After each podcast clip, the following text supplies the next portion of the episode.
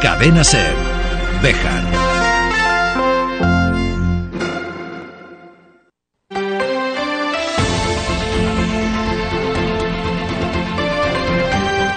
Hoy por hoy Bejar. David Sánchez.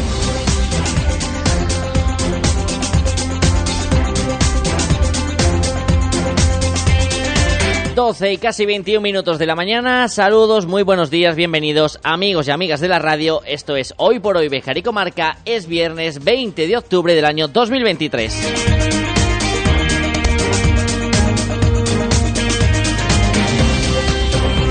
Se veía venir que el asunto de los asesores del alcalde de Béjar, el tono oscuro que tenía este asunto, daba la impresión de desembocar en un problema, estaba claro, pero quizás lo sorprendente es que haya implosionado en el propio equipo de gobierno. Esta tarde Luis Francisco Martín va a ofrecer una rueda de prensa para dar las explicaciones pertinentes y contestar a todas las preguntas sobre el asunto que saltaba ayer a la prensa, con cruce de denuncias por amenazas incluida. Ocasiones para aclarar este tema ha tenido, en esta casa hasta en dos ocasiones, e incluso en el Pleno Municipal. Porque es necesario dar luz sobre este asunto, ya no sobre quiénes son o dejan de ser, sino sobre la labor que tienen o han tenido, qué documentación analizan o han analizado, si es cierto que han tenido o tienen llaves para acceder a instalaciones municipales, o incluso si han llegado o dan órdenes en malos modos a trabajadores del consistorio. Dudas que vienen planeando desde hace semanas sobre todo este asunto y que ahora hacen retumbar la gobernabilidad. Hay dos concejalas del equipo de gobierno que dicen que no pueden trabajar con el alcalde. ¿Cómo va a trabajar el equipo de gobierno a partir de este momento? Y todo esto en tan solo cuatro meses de legislatura. Y lo que voy a decir a continuación me lo han oído muchas veces en estos años en antena.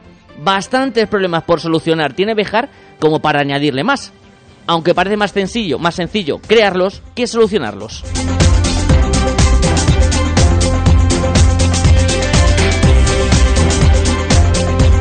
Arrancamos programa, programa largo. El láser. Y opino de que, opino de que, opino de que, opino de que, opino de que, opino de que, opino de que, opino de que, opino de que, opino de que, opino de que, opino de que, opino de que, opino de que. Programa en el que vamos a hablar, por supuesto, de toda la actualidad eh, política que se viene desarrollando y que se comentario en las calles de la ciudad de Béjar desde ayer. También hablaremos del temporal, todo eso en la sección de actualidad y también la sanidad. Porque vamos a charlar con la directora médica de atención primaria sobre la ausencia de médicos en el centro de salud, la solución temporal que ha planeado la gerencia territorial y cuál es la solución a largo plazo a este conflicto. Si escribo también vamos a hablar del el tren, porque ayer estaba en la ciudad de Béjar el portavoz en el Congreso del Partido Socialista del área de movilidad, transporte y agenda urbana.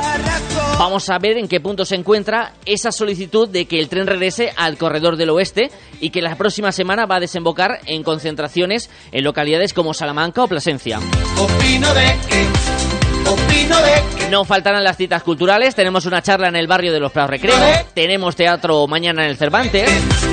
Opino de que, opino de que. También les vamos a proponer que nos vayamos de ruta, si el tiempo nos lo permite. E incluso vamos a mirar hacia una obra de teatro que tendrá lugar la próxima semana y que supone el regreso a las tablas de una agrupación bejarana. Malas secciones habituales y lo que nos dé tiempo a contar. Todo esto antes de las 2 de la tarde. eso que leímos. En su casa, el 88.3 de la FM en Cervejar. Bienvenido, bienvenida. Y gracias, como cada día, por estar al otro lado. fue en otra dirección. Pero no es por eso esta canción. Shakira. Pues de la mano de Shakira a buscar la previsión del tiempo.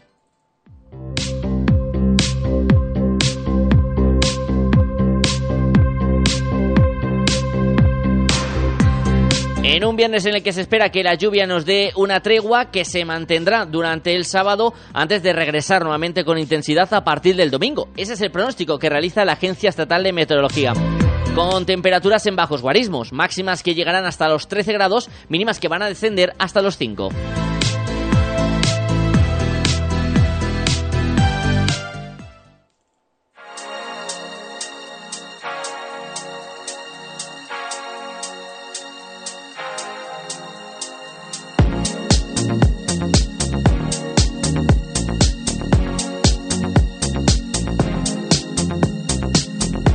12 y 25 minutos de la mañana abrimos página de actualidad. Por un lado con la tormenta climática, por otro con la tormenta política. Empezamos por la primera, por esas lluvias que se dejaron notar con intensidad ayer en la ciudad de Béjar y en la comarca.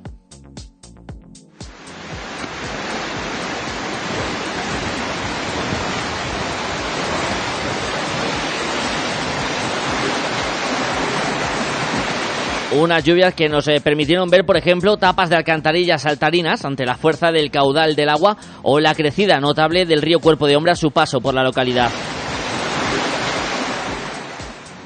También el temporal llegó a provocar cortes de calles, como por ejemplo en Gibraleón y en Olivillas. Se cayeron árboles en el Castañar y en la rotonda de acceso norte a la ciudad en el barrio de Palomares y se ha mantenido cerrado durante todo el día de ayer el acceso al parque de la Liseda. También el agua incluso se ha colado en algunas zonas del centro de salud María Auxiliadora. Además, se creó una importante balsa de agua en la autovía A66 a su paso por Sorihuela y en la subida al puerto de Vallejera, que incluso derivaron en un accidente de un camión cisterna. Para que se hagan una idea de la cantidad de agua que ha caído en este jueves en la comarca bejarana, la estación de la Cobatilla ha sido el punto más lluvioso de toda España, donde se han registrado más de 134 litros por metro cuadrado. 101 en Béjar.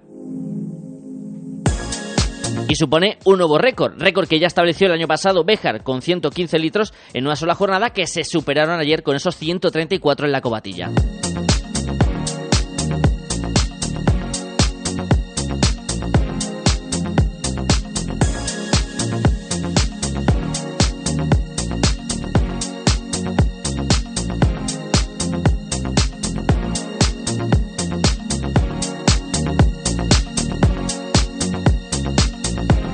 Y de la tormenta climatológica a la política, porque el equipo de gobierno está roto. Así lo ha asegurado Olga García, concejala del Partido Popular, después de que conociéramos ayer la noticia en la que la propia concejala ha interpuesto una denuncia por amenazas a uno de los asesores del alcalde, Luis Francisco Martín. Por su parte, otra de las asesores del alcalde, en este caso la asesora, ha interpuesto una denuncia también por amenazas a las concejalas del Partido Popular, Olga García y Araceli Dorado. El motivo de por qué se ha llegado a este punto y de por qué ha puesto esta denuncia lo explicaba en eh, Radio la propia Olga García. Pues porque tengo miedo, porque yo recibí amenazas de este señor a través de otro compañero y porque lo que está pasando en el ayuntamiento desde hace casi cuatro meses creo que no es normal. Que en un ayuntamiento entre unos, unos señores que no conoce nadie, que se dediquen a dar órdenes, que se reúnan con empresarios, se reúnan con trabajadores, mm, creo que no es normal. O sea, creo que, que un ayuntamiento de la democracia y del Partido Popular, al que defiendo por encima de todo, sigo perteneciendo al Partido Popular y sigo defendiendo los valores del Partido Popular, que no sabía nada, que no sabía nada, aunque hay voces que dicen que a estos señores los había traído el Partido Popular de Salamanca, es mentira. Estos señores han venido de la mano del alcalde, entonces creo que esta situación ya no se puede, no se puede sostener en el tiempo. García aseguraba que el equipo de gobierno está por tanto roto y que tanto ella como Araceli Dorado se van a mantener en, su cargo como concejalas, pero que no pueden seguir trabajando con el alcalde, Luis Francisco Martín. Yo no voy a trabajar más con Luis Francisco Martín. Mm. Porque yo ya no confío en Luis Francisco Martín, entonces yo no voy a trabajar más con él. Ni mi compañera Araceli Dorado Maillón ni yo vamos a trabajar más con este alcalde.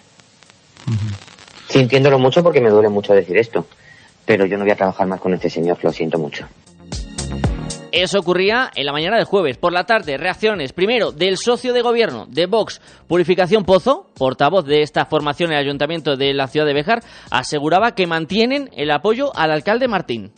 Vox está siempre al margen de los problemas que pueda haber dentro de otro partido como es el PP, a pesar de ser, de formar un gobierno, un equipo único de gobierno y hemos venido mm, y nos hemos asociado, digamos, para trabajar por y para Bejar y con un objetivo de sacar, vuelvo a repetir, pero es así, para sacar a Bejar de eh, la crisis económica, sobre todo, y social en la que está metida. De momento, eh, nuestro apoyo pues al alcalde como hemos mantenido desde el comienzo de esta legislatura. Y desde la oposición, el Partido Socialista solicita soluciones urgentes y explicaciones. Antonio Cámara, concejal y portavoz de los socialistas en el Ayuntamiento de la ciudad de Bejar. En un principio, cuando preguntamos, nos decían que el señor alcalde nos dijo que estaban accediendo a eh, documentación, expedientes, facturas. Ahora es algo que parece que se desdice al cabo de, los meses. Y bueno, vemos mm, con cierto estupor la situación que se ha generado ahora, eh, más eh, teniendo en cuenta que ha generado una alarma social, lo estamos viendo durante toda la mañana de hoy. Eh, por mucho que nosotros estábamos intentando obtener esa transparencia y creo que lo que estaba pasando y estas denuncias que se han hablado, que es una cuestión, supongo, policial, judicial, que ya veremos que, cómo queda, para nosotros es otro tema, pero sí que el señor alcalde yo creo que pensamos que sabía todo esto y no ha actuado. Durante cuatro meses eh, vemos un ayuntamiento frenado, parado. Creemos que eh, aquí el Partido Popular tiene algo en su casa que va a tener que solucionar a la mayor urgencia, sin ninguna duda. Y no solo se queda en el ámbito local las reacciones. David Serrada, secretario popular de los socialistas en la provincia, de, secretario general, perdón, del Grupo Socialista en la provincia de Salamanca. Eh, un alcalde que está trabajando en la Diputación como asesor, que está cobijado por el Partido Popular. Tenemos una crisis dentro del grupo del Partido Popular. Tenemos a personas de Vox que es el que sustenta ese gobierno, que no está diciendo nadie absolutamente nada. Y creo que ellos tienen la pelota en su tejado y creo que no puede pasar ni un minuto más sin que den información a la ciudadanía de Béjar, sin que digan qué es lo que está pasando en el seno del equipo de gobierno y que sean ellos mismos los que digan si están capacitados para seguir gobernando en la ciudad de Béjar o no. Lo que está claro es que esto es un grigay desde el minuto uno. A las siete y cuarto de la tarde está convocado una rueda de prensa por el alcalde Luis Francisco Martín para dar explicaciones sobre todo este asunto. Una comparecencia en la que se espera que esté el resto del equipo de gobierno, incluso según eh, fuentes eh, que se han puesto en contacto con esta redacción, es posible que haya presencia también de alcaldes populares de la comarca en esa comparecencia de hoy a las siete y cuarto del alcalde Luis Francisco Martín. Dos notas rápidas para finalizar este espacio de actualidad. Recordamos que mañana se realizan esa doble marcha rosa en la ciudad de Béjar con motivo del Día Internacional eh, del Cáncer de Mama. La primera de ellas, eh, organizada por la Asociación Bejarana contra el Cáncer, con salida desde el Parque Municipal a las cuatro y media. Y la segunda, desde las seis y cuarto, la tradicional que organiza el Ayuntamiento de la ciudad de Béjar, desde el pabellón, pasando por la estatua de la mujer donde se colocará el pañuelo, y desde ahí hasta la Plaza Mayor, donde se leerá un manifiesto. Y tras el susto vivido ayer en Burgos, donde la presencia de un objeto sospechoso en un centro comercial hizo que se tuviera que desalojar y se precisó incluso la intervención de los TEDx, el Ayuntamiento de Béjar informa que el Museo Judío David Melul de la ciudad de Béjar permanece cerrado temporalmente debido a la situación de alerta antiterrorista en la que se encuentra España.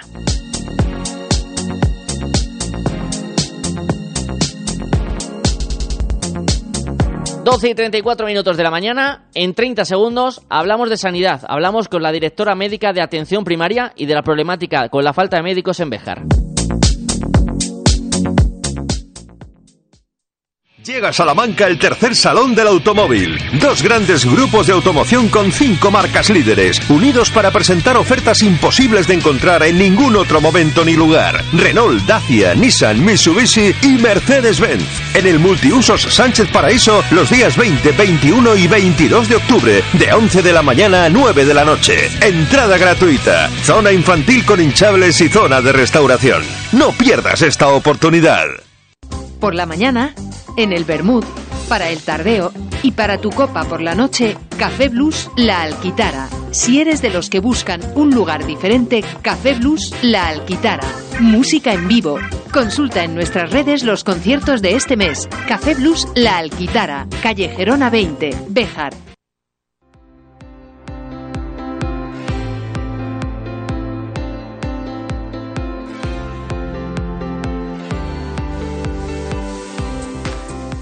Volvemos a hablar de sanidad en esta mañana en la sintonía de Ser Béjar, de esa situación de la ausencia de médicos que se está viviendo en el Centro de Salud María Auxiliadora de la ciudad textil y de las soluciones que se proponen desde la Gerencia Territorial de, de Salud. Vamos a hablar con la directora médica de Atención Primaria, Raquel Ruano. Hola Raquel, buenos días. Hola, buenos días. Muchas gracias por atender nuestra llamada. Raquel, una situación está de la ausencia de médicos que, aunque ahora la estamos tratando en los medios de comunicación, imagino que viene arrastrada de a lo largo de los años toda esta situación, ¿no? Sí, efectivamente, estamos en un en periodo de escasez de profesionales médicos, yo creo que en toda España, no solo en Castilla y León. Y obviamente, pues en Castilla y León también lo, lo sentimos. Eh, Raquel, cuéntanos un poco, ¿cuál es la situación en cuanto a número de médicos que se vive en el centro de salud de, de Béjar? Pues mira, actualmente en Béjar hay 18 médicos, ¿vale? Eh, 9 en el medio urbano y 9 en el medio rural. El problema que tenemos actualmente es que desde hace unos meses ha ido la situación cambiando, pero bueno, nos encontramos en la situación actual que faltan tres médicos en Béjar capital. ¿Vale? Eh, dos porque hay dos plazas sin cubrir y uno porque tiene una baja por un problema de salud uno de los profesionales que se prevé relativamente larga.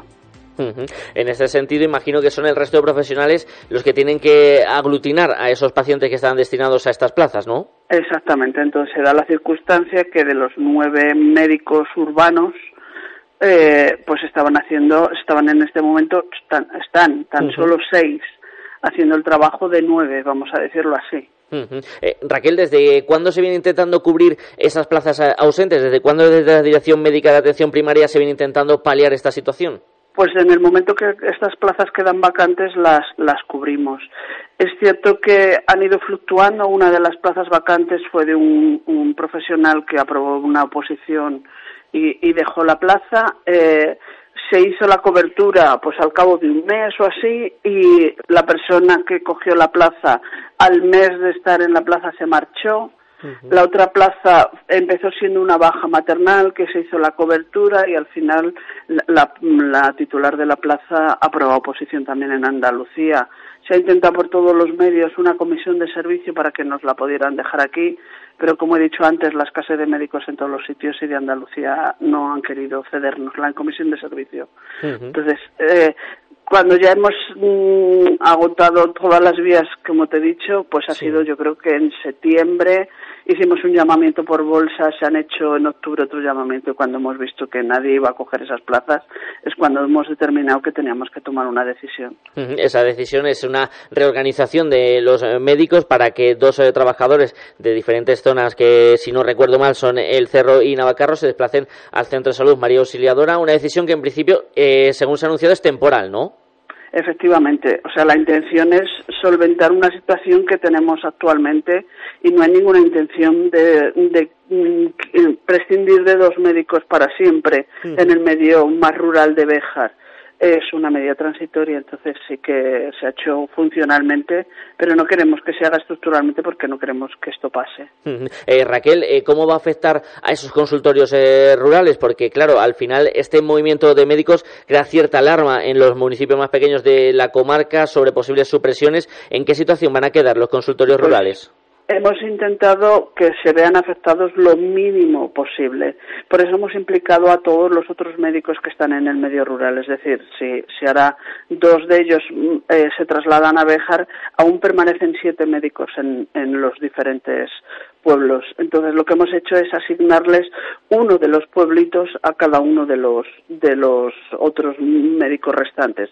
De forma que apenas ven incrementada su actividad. Es decir, eh, os pongo un ejemplo, pues hay compañeros que van a tener eh, un, un consultorio de 48 tarjetas, otro consultorio con 42 tarjetas, otro consultorio con 70 tarjetas. Entonces, sí que eh, pueden ir prácticamente con la misma frecuentación que se estaba haciendo, es decir, no pierden el médico, cambian de médico. Imagino que mantener también los días de consulta y todo tal y como se mantiene hasta ahora, ¿no? Exactamente, o sea, sea, mm, lo que en el fondo estamos pidiendo es más un esfuerzo de los profesionales que una repercusión en la población. Eh, ¿Cuál es la solución a, largo plazo que se plantean desde la Dirección eh, Médica de Atención Primaria? Porque tam- sí, pues, iba a decir Raquel, Sí, sí. porque también desde la propia plataforma de defensa de la sanidad y algunos profesionales insisten que esa carga de trabajo tampoco se puede mantener tan alta en un eh, largo espacio de tiempo.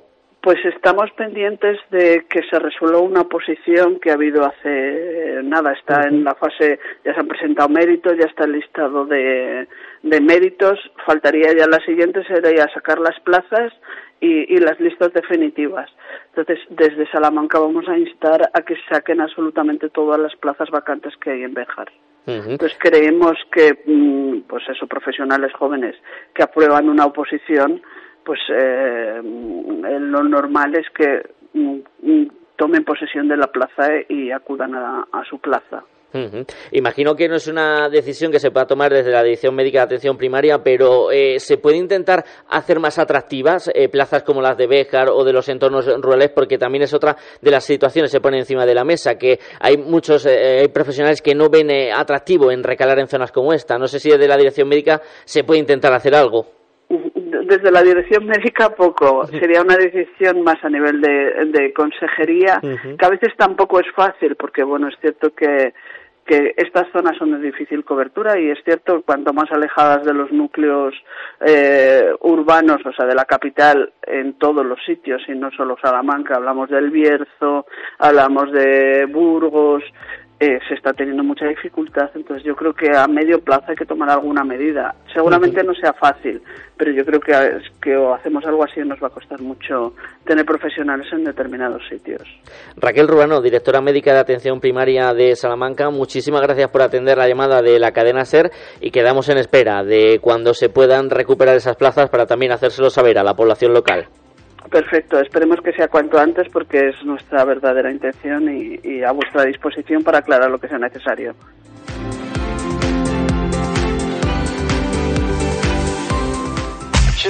¿Buscas plaza de garaje en Bejar? Cofaesa pone a la venta plazas de garaje en la calle Gibraleón, amplias y con posibilidad de punto de carga eléctrica. Infórmate en Construcciones Faustino Esteban, COFAESA, en la calle 28 de septiembre 16 o en el 616 99 28 52. Restaurante La Plata. Déjate seducir por el cuidado al producto de temporada, por nuestra carne de buey con la maduración óptima y con todo el sabor de la brasa, por nuestra bodega. ¿Quieres encontrar la clave del sabor? Restaurante La Plata, en la entrada de Bejar. Reserva tu mesa en nuestra web y en el 923 400 282.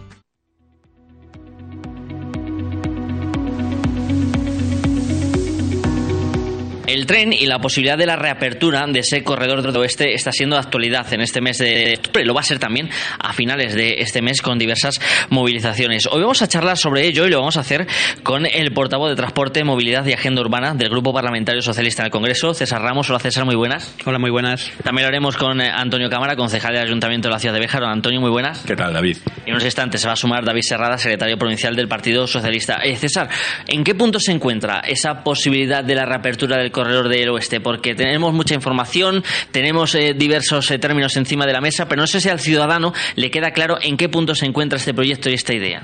Bueno, nos encontramos una realidad durante todos los años desde que se cerró la línea y no volvió a funcionar. Eh, lo que había eran muchas declaraciones de intenciones de gente pidiendo que se volviera a poner en funcionamiento la línea.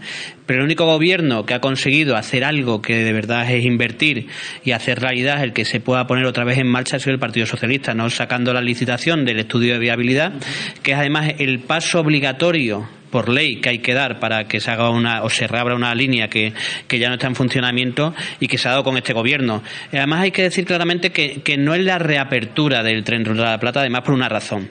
Eh, las leyes ferroviarias actuales no permitirían que un tren circulara a día de hoy por la antigua ruta de la Plata y además lo que permite esto es diseñar desde cero una nueva línea que permita conectar Plasencia con León, por donde circulaba la antigua Ruta de la Plata, pero con las características de un tren del siglo XXI. Se plantea como una línea que tiene que ser de pasajeros y mercancía y que cumpla todas las características que tiene que tener en esta época. Por eso es un hito muy importante, porque además es, hemos demostrado invirtiendo un millón de euros en la licitación de, del estudio en que hacemos realidad algo que alguien o durante mucho tiempo hubo gente que reivindicaba pero que no hacía realidad con presupuestos. Mm. Esa posibilidad está ahí abierta, también teniendo en cuenta, César, que esto es un trayecto de largo recorrido y nunca mejor eh, dicho usando ese símil ferroviario, que no es un proyecto que vaya a estar a la vuelta de la esquina, sino que hay que plantearse en ese horizonte de 2040 como muy cercano. Bueno, lo que hay que tener en cuenta es que construir una línea nueva ferroviaria lleva su tiempo. Lleva primero unos trámites obligatorios que hay que cumplir y después una serie de condiciones que se tienen que dar. Además, eh, por la zona a la que circula, la, parte que, que, conecta la provincia de Cáceres con la provincia de Salamanca, orográficamente no es sencilla. Pero el gobierno de España ha decidido que es una apuesta que teníamos que dar para el desarrollo del oeste español y además se va a hacer haciendo realidad esa, ese estudio. ¿no?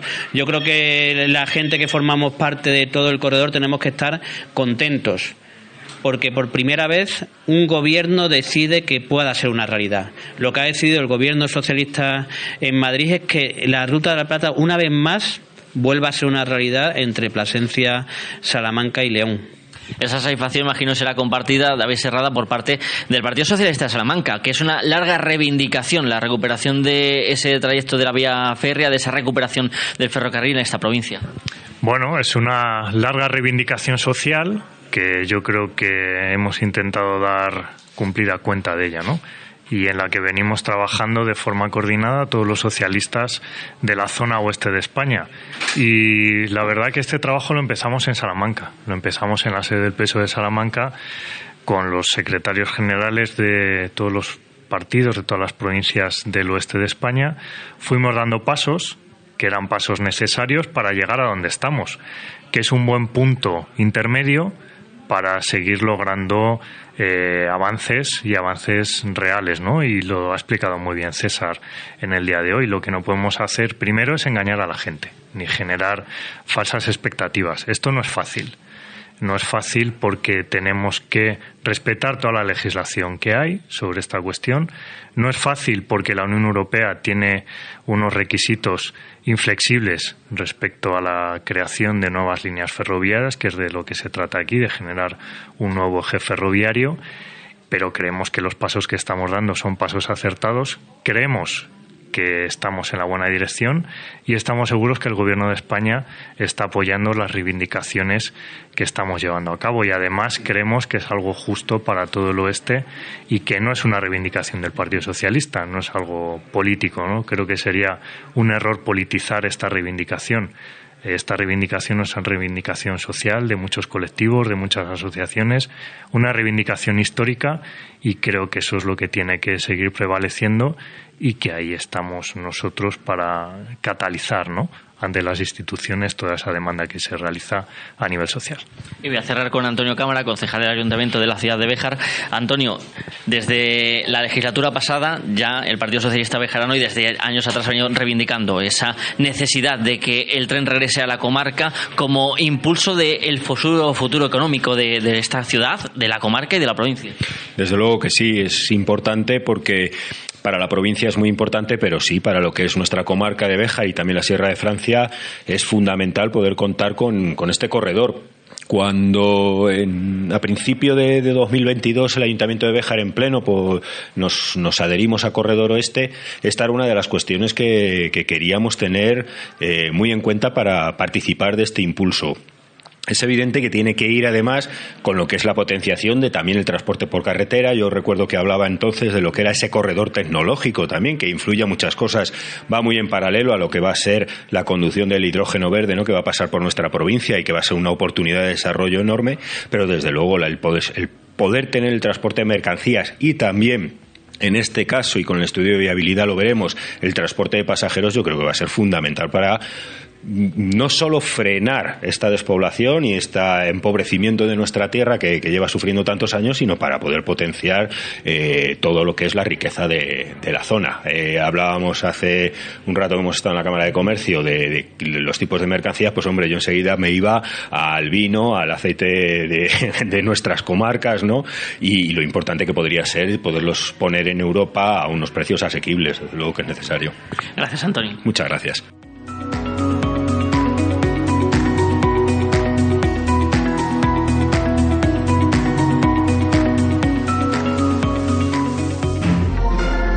Cadena Ser.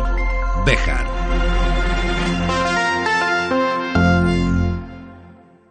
Mármoles Alba, especialistas en trabajos para cementerio. Elaboración de lápidas, panteones, nichos, columbarios. Contamos con máquinas de última generación, grabación láser, fotograbado, cerámica, inscripciones, diseño personalizado, además de nuestros servicios de limpieza y mantenimiento. Mármoles Alba, todo lo necesario para mantener en buen estado el lugar de descanso de sus seres queridos. Información sin compromiso en mármolesalba.es y en el 923 080841.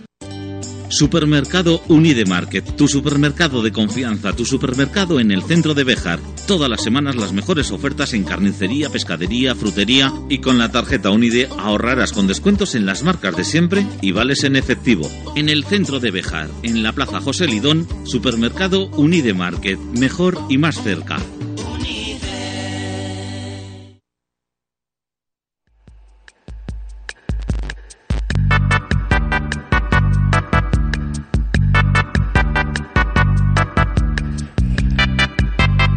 Entre la diversa oferta cultural que tenemos para estos próximos días en Bejar, en este viernes, les invitamos a que acudan hasta el barrio de los Prados Recreo. Concretamente, para el edificio se encuentra la Plaza Primero de Mayo, que va a acoger una charla que organiza el Centro de Estudios Bejarano. Una charla que va a impartir Juan Antonio Frías Corsino, que se encuentra con nosotros en los estudios de la cadena Cero. Hola, Juan Antonio, buenos días. Hola, buenos días, David.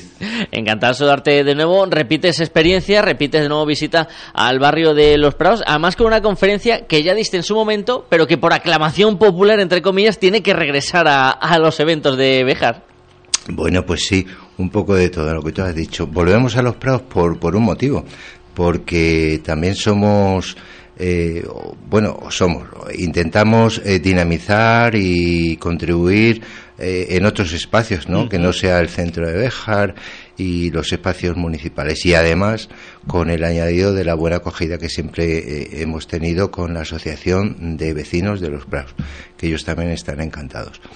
Y un poco por aclamación popular, bueno, entre comillas, sí, es verdad, fue en verano Y, y, sí que nos han llegado así peticiones y tal, y, y nuestra secretaria Carmen, que es muy animosa, pues enseguida se pone en marcha. Una conferencia que forma parte en verano de ese ciclo sobre el patrimonio textil que se va a celebrar este viernes a las 8 de la tarde en los salones del CEIP de la Plaza Primero de Mayo con entrada libre y que lleva por título La evolución de un conjunto industrial ancestral, la familia Gosalves, que además, eh, Juan Antonio, será circunstancia de que los tintes se encontraban en ese mismo barrio bejarano.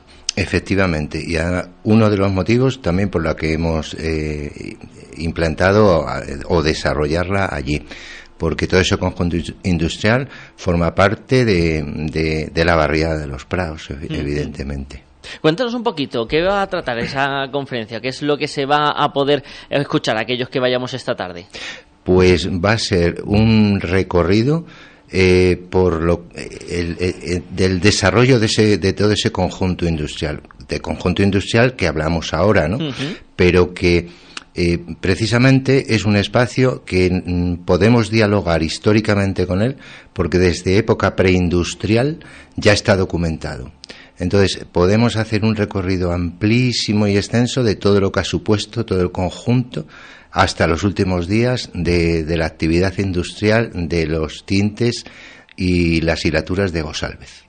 Eh, cuéntanos un poquito sobre esa fábrica que comúnmente, si no me corrige Juan Antonio, siempre se la ha denominado los tintes del Duque. Yo escuchaba de pequeño que hacían referencia a los tintes del Duque y la importancia que tenía la familia Gosalvez en la industria bejarana. Bueno, no exactamente corresponde eh, a los tintes del Duque, pero sí que los dos predios están muy, muy cercanos, muy unidos, ¿no? Eh, y bueno, inicialmente en época preindustrial todo eso era terreno público, ¿no? Pero bueno, de eso, eso no podemos abundar en este momento. Pero eh, mm, ha sido, eh, junto con los tintes del Duque y toda la, parte de la, de la tintorería de Gosalvez, dos empresas además emblemáticas en, en Béjar y la proyección económica e industrial hacia el exterior, lógicamente, ¿eh?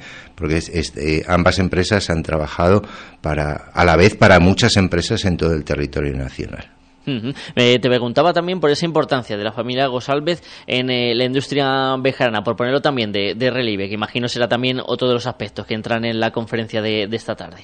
Efectivamente, el, el asentamiento de la familia Gosalvez en Béjar es, eh, como ya mm, vamos descubriendo en, a lo largo del tiempo y de las investigaciones, eh, de estas personas que vienen eh, ya hace más de, más de dos siglos, eh, que vienen a Béjar eh, a participar en el, en el proceso textil, unas veces como técnicos, otras veces como eh, traductores, montadores de maquinaria, etcétera, etcétera, y, y por muy distintas causas se quedan en Béjar, ¿no? Bueno, pues este es, el, este es uno de los casos, uno de los casos de, de Antonio eh, Gosálvez eh, que viene de Alcoy y, y se queda y se queda aquí. Y a partir de ahí pues además es una familia extensísima una familia muy numerosa y muy y muy extensa. Imagino que además en esta tarde llevarás algunos de esos eh, documentos gráficos que sueles acompañar tus eh, conferencias, Juan Antonio. Eh, sí sí porque hemos tenido afortunadamente una colaboración, una colaboración extraordinaria en cuanto a para, para contar con documentos iconográficos que ha sido eh, Miguel Gosalvez Mariño, que se ha preocupado de mm, mantener, de rescatar y, y de conservar mucho material fotográfico y, nos le ha cedido, evidentemente. Eh, nosotros teníamos algunas eh, tomas generales, pero no eh, esa riqueza documental a través de fotografías. Entonces, mm, el, el diálogo de mío junto a las fotografías eh, es lo que va a conformar la charla.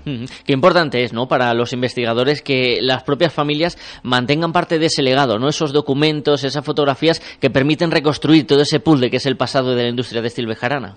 Ev- Evidentemente, es una herramienta fundamental, una herramienta fundamental para, para, el, para el entendimiento de, de los contenidos, del desarrollo y, y todo el lenguaje que, que aporta un- una fotografía, ¿no?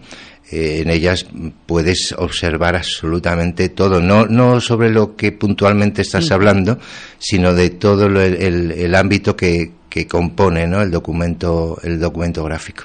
Además, eh, Juan Antonio, tú has estado recientemente también en otra actividad pionera del Centro de Estudio Bejarano y te quería preguntar sobre ella. Ese paseo interactivo que, por lo que nos ha contado Carmen Cascón y gente del Centro de Estudio, están muy contentos y satisfechos. ¿Cómo lo vivió eh, el encargado de ser el que llevaba el ritmo y las explicaciones de ese, de ese paseo? ¿Cómo fue salir de las paredes y llevar directamente a la calle toda esa documentación?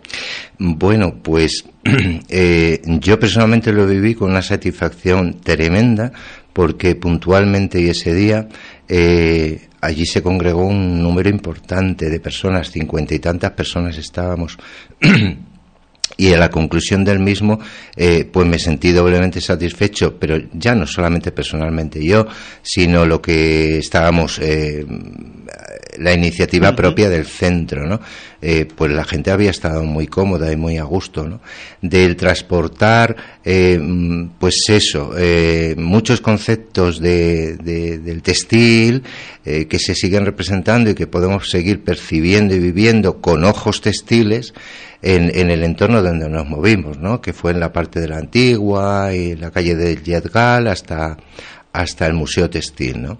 Eh, mm, yo creo que fue una experiencia muy positiva. Una experiencia que seguro que se repetirá en próximas ocasiones. La cita la tienen esta tarde a las 8 en los salones del CEIP, en la Plaza Primero de Mayo, en el barrio de los Prados Recreo, con esa conferencia La evolución de un conjunto industrial ancestral, la familia Gosalvez, que va a impartir Juan Antonio Frías Consino. Juan Antonio, muchísimas gracias por estar este ratito de radio con nosotros, que es un placer escucharte y seguir aprendiendo sobre el pasado de nuestra ciudad y ese legado textil tan importante. Muchísimas gracias a ti y a, y a tus oyentes.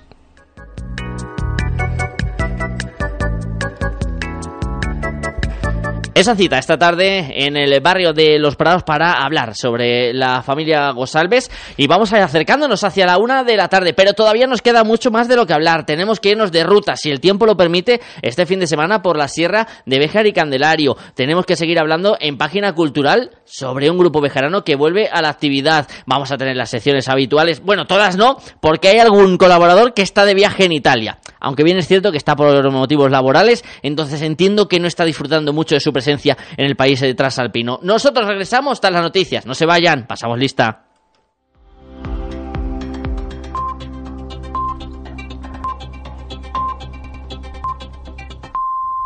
Es la una a las doce en Canarias. El secretario general de Naciones Unidas, Antonio Guterres, pide un alto el fuego en Oriente Próximo. Lo hace desde las cercanías del paso de Rafah, que un Egipto con Gaza, que sigue cerrado a cal y canto mientras fuera espera la ayuda humanitaria. Guterres exige que se relajen las condiciones para que esos 20 camiones puedan entrar ya mismo a la franja. Antonio Martín. Sí, discurso contundente de Guterres junto a la verja cerrada de ese paso fronterizo de Rafah mientras pasan las horas y no se abre la ayuda humanitaria porque Israel está estableciendo condiciones estrictas para la revisión de cada camión. Por eso Guterres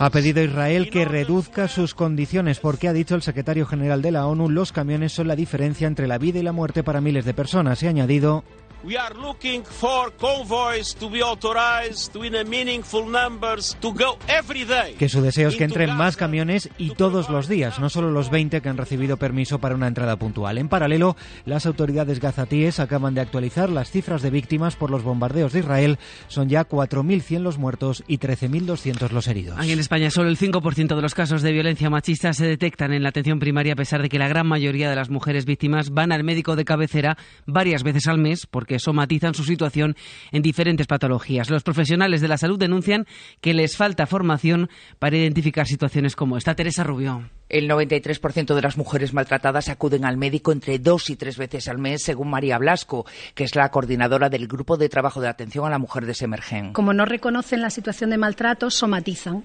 entonces ellas no están siendo maltratadas, les duele el estómago porque han tenido una mala digestión. Piensan que tienen intolerancia pues a lactosa o a lo que sea por las malas digestiones que tienen. Piensa que se le cae el pelo por cualquier circunstancia, no saben, ¿sabes? Si tienen tiroides, si no tienen... Vienen preguntando otro tipo de cosas. De hecho, existe una patología descrita como el síndrome de la mujer maltratada. No somos capaces de verlo. Entonces necesitamos la formación suficiente para estar pendiente y saber reconocer todos esos motivos de consulta que están registrados en su historial médico, pensar que puede haber un maltrato que origine todo eso. La OMS recomienda a todos los estados realizar un cribado universal de violencia de género. Familiares de presos del franquismo han presentado en un juzgado de Navarra la primera querella por trabajo esclavo durante el régimen franquista. Son familias de presos que hicieron la carretera entre Igal, Vigandoz y Roncal. Pamplona, Javier Lorente.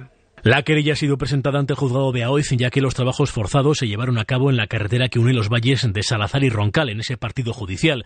Son las familias de 12 de los presos políticos que fueron obligados a construir esa vía en condiciones infrahumanas, un crimen que no prescribe, señala Jacinto Lana, abogado del colectivo. Evidentemente estamos, como decía anteriormente, ante crímenes de derecho internacional, crímenes que son los más aberrantes, que ofenden a la comunidad internacional en su conjunto y que evidentemente el Estado español sabe y es muy consciente de que debe de investigar. La querella está presentada contra los responsables de la dictadura por crímenes de guerra y de lesa humanidad. Es la primera, pero prevén la presentación de más en otros puntos porque calculan que fueron hasta 300.000 las personas en esa situación. A finales de este año empezarán las pruebas para la puesta en órbita del primer cohete español que saldrá al espacio y que llevará el nombre de Miura 5. Lo va a lanzar la misma empresa que hace unas semanas lanzó el Miura 1, el primer cohete privado que se lanza eh, en Europa desde Huelva, aunque el 5 no podrá despegar desde España. Javier Gregori. El éxito del vuelo suborbital del Miura 1, es decir, que no ha salido al espacio, ha permitido ya introducir mil mejoras en el desarrollo del Miura 5, que será el primer cohete español que en el 2026 tiene previsto salir al espacio. Pero no será desde España, como el Miura 1, porque aquí no hay bases espaciales con esa capacidad y tendrá que viajar hasta el puerto europeo situado en Kourou, en la Guayana francesa, como acaba de explicar en Madrid Raúl Torres de PLD Space. Que lo escuche todo el mundo, imposible.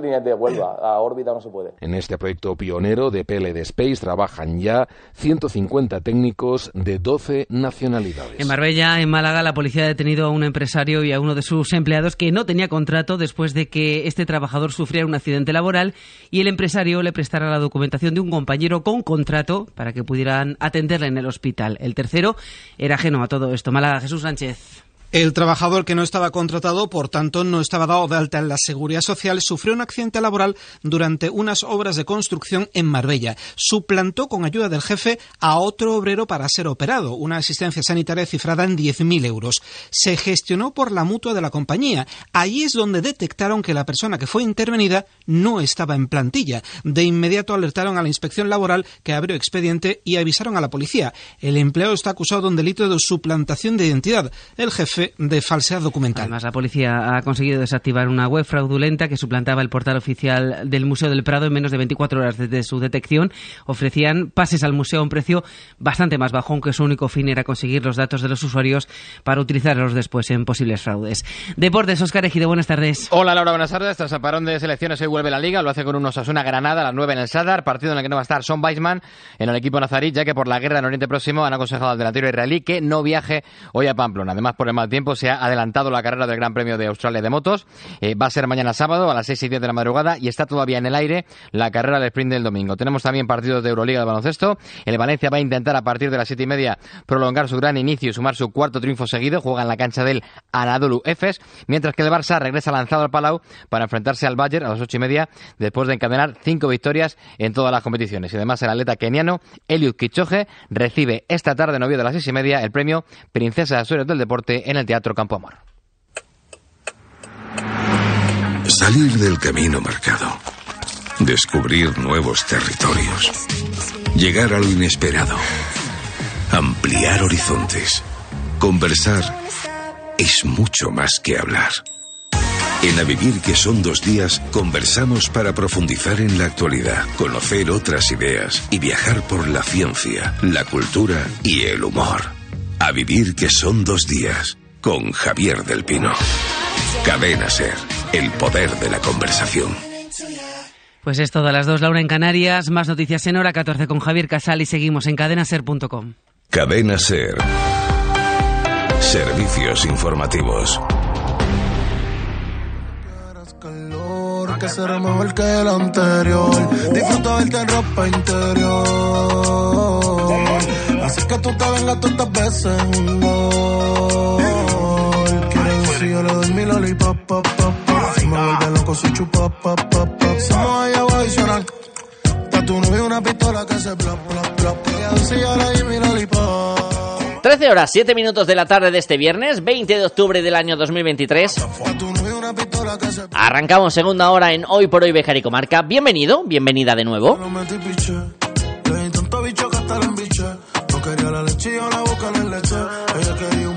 Una segunda hora en la que vamos a hablar de teatro, vamos a irnos de excursión por el entorno natural. Y todo lo que nos dé tiempo a contar antes de que el reloj marque las 2 de la tarde. Aquí, 88.3 de la FM en Cervejar. Temática sin entender Que la suma bella que era hasta el otro nivel Dale ven aquí que te quiero ver Ponte cuatro más que te voy a romper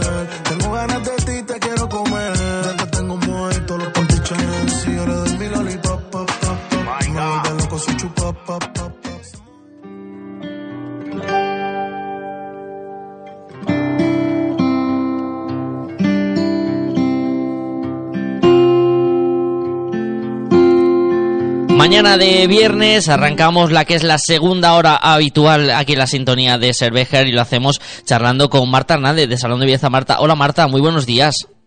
Buenos días, David. Encantado de saludarte de nuevo, Marta, en este viernes en el que parece que la lluvia nos da una pequeña tregua y en el que vamos a hablar de temas pendientes que nos quedaron la semana pasada. Por ejemplo, hablando de los tratamientos láser, que suele ser más o menos en esta época, Marta, cuando empezamos a charlar de ellos, por ser el momento más idóneo para comenzar.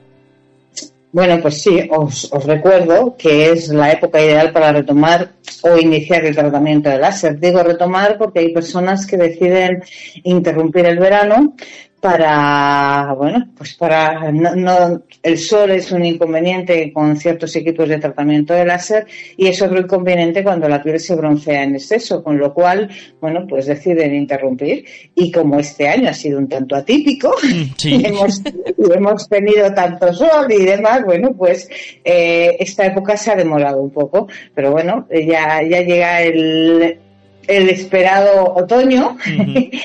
Y bueno, pues es el, momento de reiniciar o retomar el, tratamiento. Eso para aquellas personas que, que tengan un tratamiento en marcha. Y bueno, para aquellas personas que se lo están planteando, bueno, pues eh, recordar que el Salón de Viejo Marta tiene un equipo de diodo de alta potencia que está refrigerado y bueno, a lo largo del tiempo que llevamos con este equipo y con otros que hemos ido renovando según la, según la época o las necesidades de, del cliente, pues de resultados probados y con una larga experiencia en, tratamientos de láser. Pues ya llevamos veintitantos años trabajando con este tipo de equipos. Recordad que, que hay precios especiales por no extenderme en lo que son los equipos eh, sí que, eh, sí que los, los bonos tienen precios especiales según las zonas. Hacemos bonos, el centro de Salón de Belleza Marta hace bonos de cuatro sesiones para facilitar los pagos.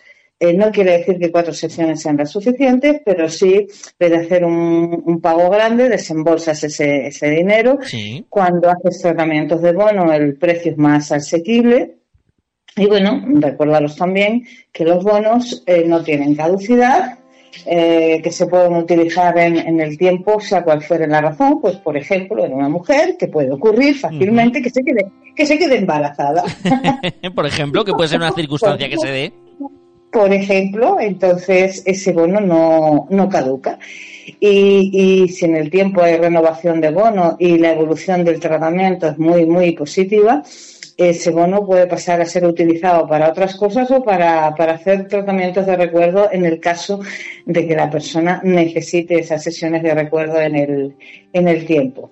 Y bueno, volveros a decir que si empezamos a ver tratamiento, cuando llegue el verano, ya el, el tratamiento estará más avanzado, porque hay mucha gente que decide interrumpir en esta época, que no es necesario, no necesariamente hay que interrumpir, pero hay personas que prefieren hacerlo. Se indica las ventajas e inconvenientes y bueno, pues si quieres interrumpir, bueno, puesto que son tratamientos que se hacen que tienen una distancia en el tiempo importante porque son sesiones que haces en ocasiones hasta con dos meses de diferencia y cuando el tratamiento va avanzado separas más en el tiempo, bueno, pues eh, es un tratamiento que en el tiempo se alarga. Si quieres avanzar, eh, bueno, pues hay que aprovechar los momentos ideales. Si el momento ideal del inicio, pues es eso, es el otoño, que vamos zapatitos y, y demás.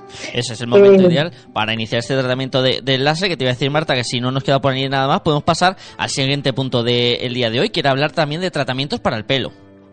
Bueno, solo, solo un apunte con respecto al pelo. Eh, estamos en otoño y en otoño se cae el pelo y, demás. Bueno, recordaros que en Salón de Belleza Manta realizamos tratamientos capilares, se hacen unos análisis con las microcámaras y, bueno, y también de, muy buenos resultados. Hoy solamente comento esto, ya otro día eh, nos extenderemos más en, ese tema, ¿vale? lo dejamos ahí pendiente para próximas semanas, los tratamientos de pelo. Ya saben que también cualquier tipo de consulta que tengan respecto a los tratamientos que hablamos en antena o cualquier otro de los servicios que ofrece el Salón de Belleza Marta, pueden ir al salón y se lo van a resolver todas las dudas de manera encantada, igual que les pueden resolver dudas con respecto a las promociones que están activas, Marta. Bueno, pues os recuerdo las promociones que están activas, que es el peeling corporal junto con el facial para dejar la piel de cuerpo y cara pues muy oxigenada y limpia. Recordaros que eh, estos tratamientos se hacen para eliminar las células muertas que hacen tener una apariencia en la piel pues, como muy seca. Eh, vemos después del verano pues esas escamillas blancas que, son incómodas que aún poniendo crema rápidamente salen. Bueno, pues eh, con los tratamientos de peeling profesional las, las retiramos y, y bueno, pues mm, mejoramos la calidad de la piel y en el salón tenemos dos tipos de peelings eh, combinados con el facial. Eh, que viene el peeling clásico o uno un poquito mm, más completo que denominamos piel de seda, que tiene una serie de envolturas, se trabaja con varias envolturas y una de ellas finaliza con aceites esenciales y luego, bueno, pues retiramos esos aceites y damos un gran masaje. y, y, bueno, la piel ya sí queda bien limpia y oxigenada y, queda muy hidratada y regulamos el manto hidrolipídico que es tan importante para que la funcionalidad de la piel sea la adecuada y correcta. Y por último, voy hablando rápido para que me dé tiempo. Sí, te da tiempo, te da tiempo. Te dejamos respirar un poquito si quieres, Marta, que te da tiempo. Vale, y bueno, pues comentaros que los precios de este tratamiento, del tratamiento son muy razonables. Cuando hablamos de un piel de seda con un facial, eh, que es un tratamiento con, con un facial químico, eh, son 70 euros y luego el otro peeling que es más eh, eh, que no tiene las envolturas, son 55 euros el tratamiento facial con el corporal. Y luego os comento que tenemos un peeling exclusivamente facial, que, cuyo precio es de 40 euros. Mm, y son también ácidos, ácidos u otro tipo de, de, peeling según la necesidad de la piel, porque hay tratamientos dentro de este tratamiento también hay específicos para las manchas, que después del verano pues hay mucha gente que la mancha se ha sobrepigmentado y es el momento ideal para, para mejorar ese tipo de, de, problema, para suavizar, para bajar el, calor, el color. Bueno, pues estamos dentro de este tratamiento y esos tienen un precio de, eh, de 40 euros, que se puede hacer un tratamiento individual, una sesión individual o se puede hacer un bloque de, de cuatro sesiones, un shock de un mes que viene viene, eh, en Salón de Belleza Marta, me reitero, hay muchos tratamientos faciales con peelings para recuperar la piel, son muchos y muy diversos y bueno, pues según las necesidades y, y bueno, me reitero otra vez, este tratamiento como sesión individual cuesta 40 euros y hay además un, un, bono en el que con un tratamiento de un mes, que no, que no es, no necesariamente va unido a un tratamiento de mantenimiento, pero tienes la opción de comprar un bono de cuatro sesiones con un tratamiento de mantenimiento para un mes para así eh, optimizar y mejorar el resultado del tratamiento, porque de esta manera yo me aseguro sí. de que eh, aquello que hago en, en, el salón va en consonancia con aquello que estoy haciendo en casa y obviamente optimizamos así los, los resultados del tratamiento. E insisto, no tiene por qué ir ligado, ¿no? Sí, ahí tienen toda la, la, información sobre promociones, sobre tratamientos, cualquier duda, como decimos siempre, acérquense hasta la calle Colón, donde se encuentra el Salón de Belleza Marta y allí las profesionales del centro les van a resolver todas las dudas. Marta Hernández, gracias por haber estado una semana más eh, con nosotros y charlamos dentro de siete días. Hasta dentro de siete días, David.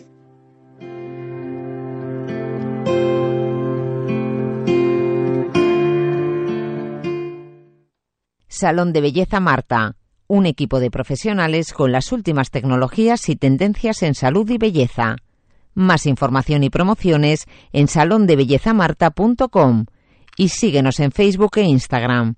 Salón de Belleza Marta, calle Colón 34, Béjar, 923 40 32 71.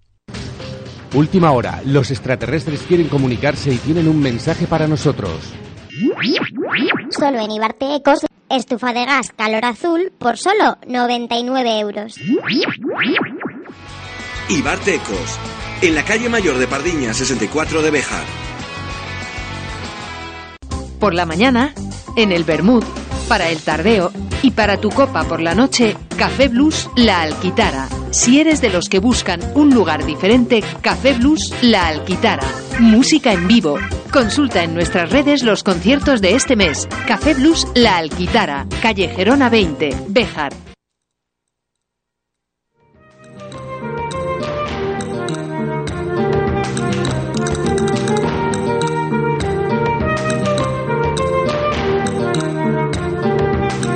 La agrupación bejarana de Zarzuela va a regresar a las tablas del Teatro Cervantes. Lo va a hacer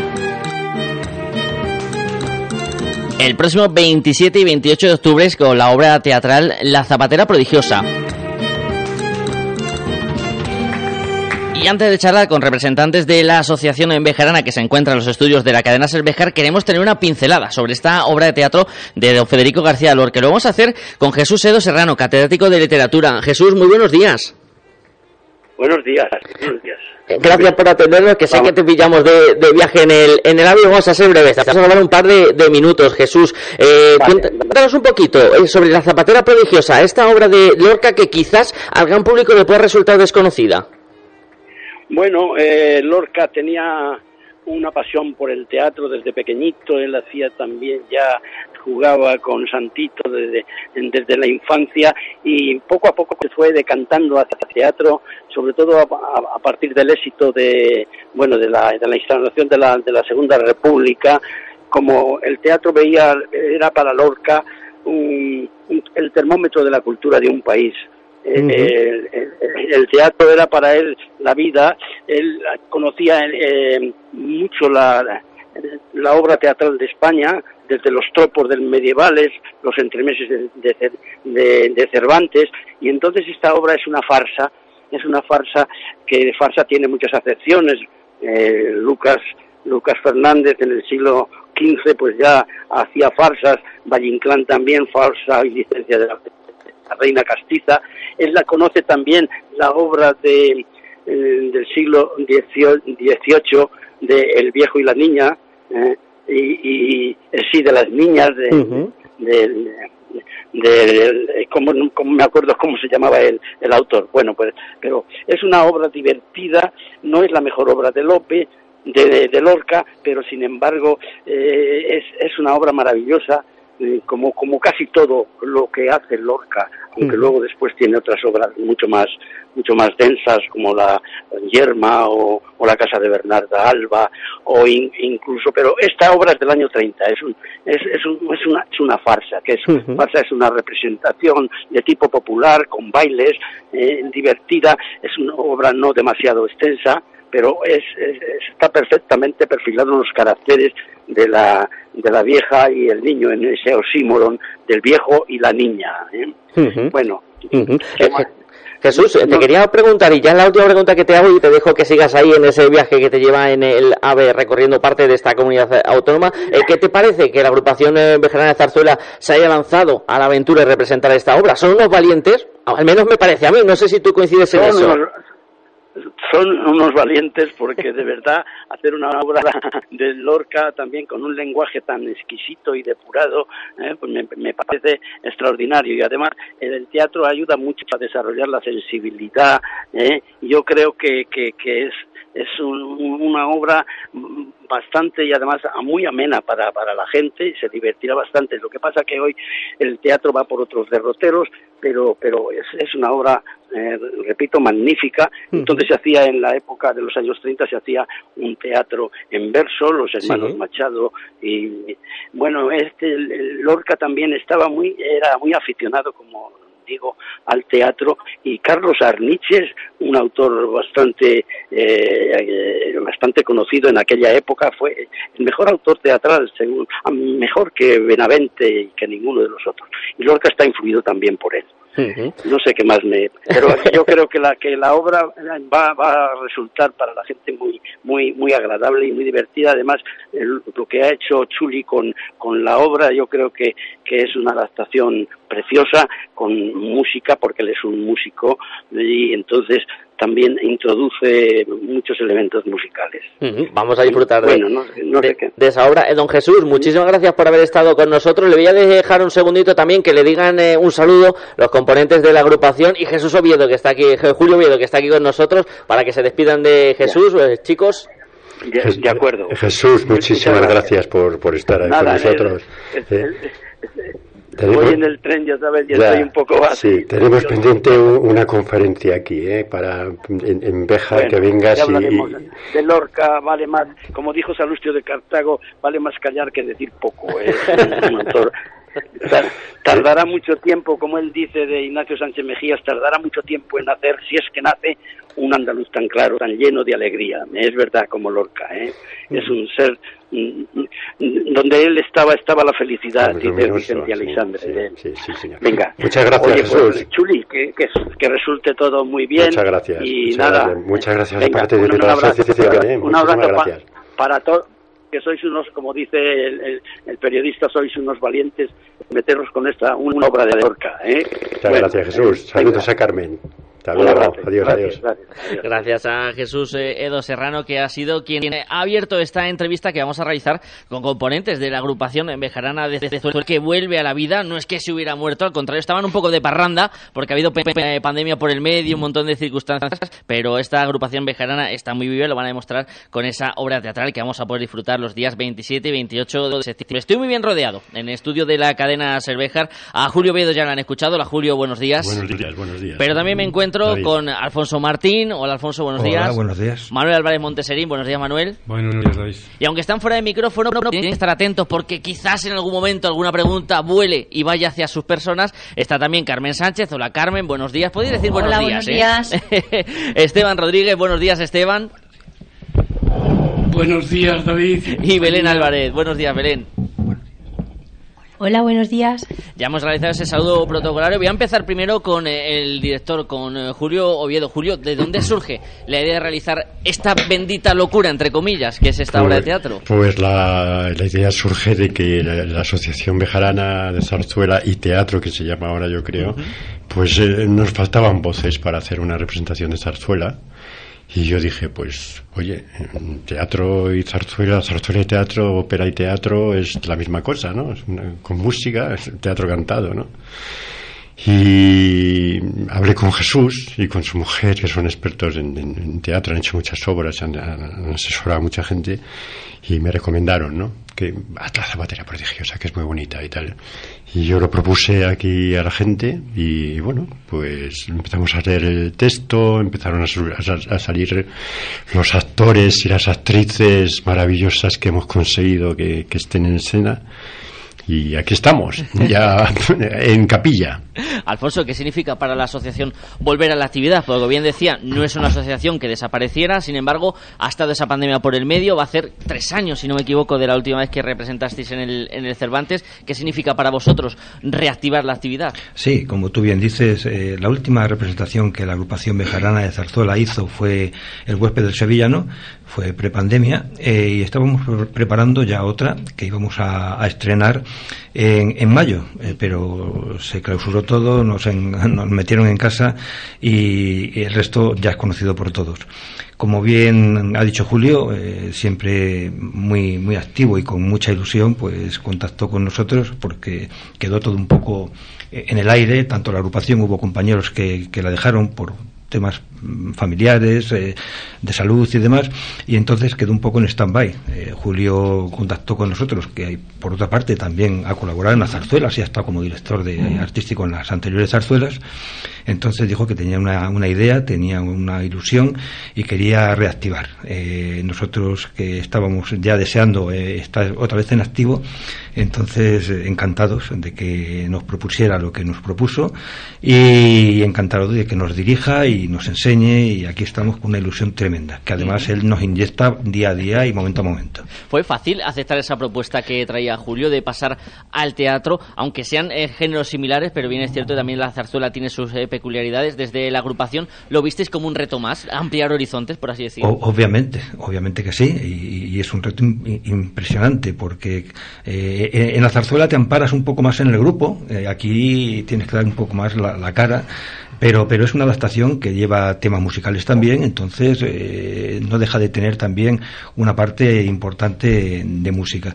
Y por supuesto un reto importantísimo para nosotros, eh, que, que somos totalmente noveles. Eh, yo hablo por mí, pero también me hago eco de otros compañeros o compañeras, concretamente de Carmen, la protagonista, que no está aquí, eh, saludos para ella. Y, y entonces, bueno, eh, cuando vimos el papel que nos proponía Julio, lo primero que, que, que- que uno piensa es, no, no lo puedo aceptar, ni lo puedo desarrollar. Pero ya digo, la ilusión que nos inyecta y la confianza que nos da y sobre todo su saber eh, hacer, eh, pues bueno, pues aquí estamos para intentar eh, dar un, un, un rato agradable al público. Vamos a poder ver el resultado final estos días 27 y 28. Julio, como director, ya lo comentabas en la presentación, ¿quieres poner en valor el trabajo que se ha venido desarrollando de personas que, como viene comentar la presentación, no tienen esa vena artística, quizás no la tenían presente hasta el momento que han entrado en el grupo y que además lo tienen que compaginar con su día a día, con sus quehaceres, con sus profesiones? Exacto. Sí, mira, a mí me parece maravilloso ese trabajo en común, ¿no? Es lo, te repito lo que decía ayer, ¿no? Hay trabajadores del textil, hay profesores de universidad, hay carpinteros, hay sastres, hay pintores, hay músicos, hay profesores de GB, hay panaderos, hay amas de casa, hay escritores, hay médicos, hay viajantes, o sea, es, el mundo, ¿no? El mundo entero en, una asociación donde cada uno aporta su valor. y lo que él tiene. Yo eh, estoy muy interesado en que en sacar lo mejor de cada, de, cada uno ¿no? de, nosotros no todos tenemos cosas que aportar todos absolutamente. Eh, Ortega decía que la realidad la hacemos entre todos y es cierto no o sea si tú ves una cosa desde aquí y tú la ves desde el lado opuesto yo no puedo ver lo que tú ves. Y yo tengo el derecho y la obligación de decirte lo que yo veo y tú decirme lo que tú ves no entre todos hacemos el mundo ¿no? Y yo creo que aquí ha resultado estupendamente. ¿no? Yo me he dado cuenta, mm, con Alfonso especialmente y con todos en general, pero con, con, con, todos los actores y actrices, que en cuanto trabajas, en cuanto mm, me decía el primer violín de, la Filarmónica de Londres, ¿no? Cuando rascas, Julio, cuando rascas, siempre sale, llegas, llegas al alma, ¿no? Y es cierto, ¿no? O sea, yo me he quedado sorprendido, o sea, el trabajo, por ejemplo, de Alfonso, ¿no? Ha sido impresionante, el de Belén, impresionante, el de, el de Carmen María, el de Chimo, todos, todos los papeles, o sea, han hecho un, trabajo impresionante. aquí el señor Monteserín, que hace un prólogo estupendo con una elegancia que, le caracteriza, ¿no? Ha sido un trabajo casi de, de, realización personal, ¿no?